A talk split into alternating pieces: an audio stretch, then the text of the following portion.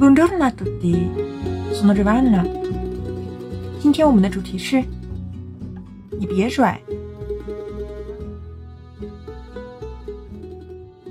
我们要学的动词呢是 tirarsela，这是一个代词动词，tirare 后面加上 se 和 la 两个代词，觉得自己很重要，很把自个儿当回事儿。今天我们有很多实用例句要看。Numero uno. Non te la tirare così. Non te la tirare così. 这是一个命令式，你别这么拽。Numero due. Mara se la tira troppo. Mara 这个人太拽了。Mara se la tira troppo. Numero 3. Alla maggior parte dei ragazzi piace la ragazza semplice, quella che sa stare al gioco, che sa ridere e non se la tira. Alla maggior parte dei ragazzi piace la ragazza semplice. 大部分男孩子都喜欢简单一点的女孩子。Quella che sa stare al gioco.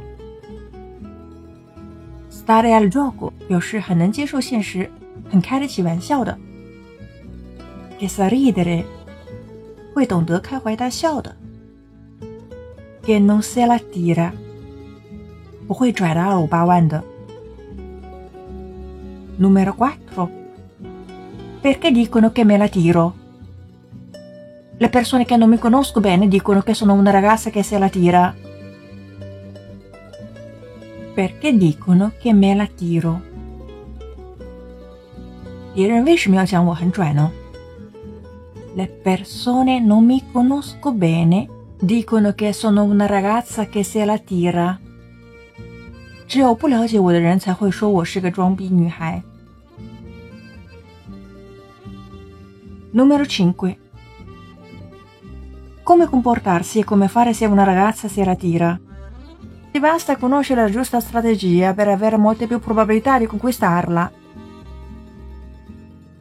Come comportarsi e cosa fare se una ragazza se la tira?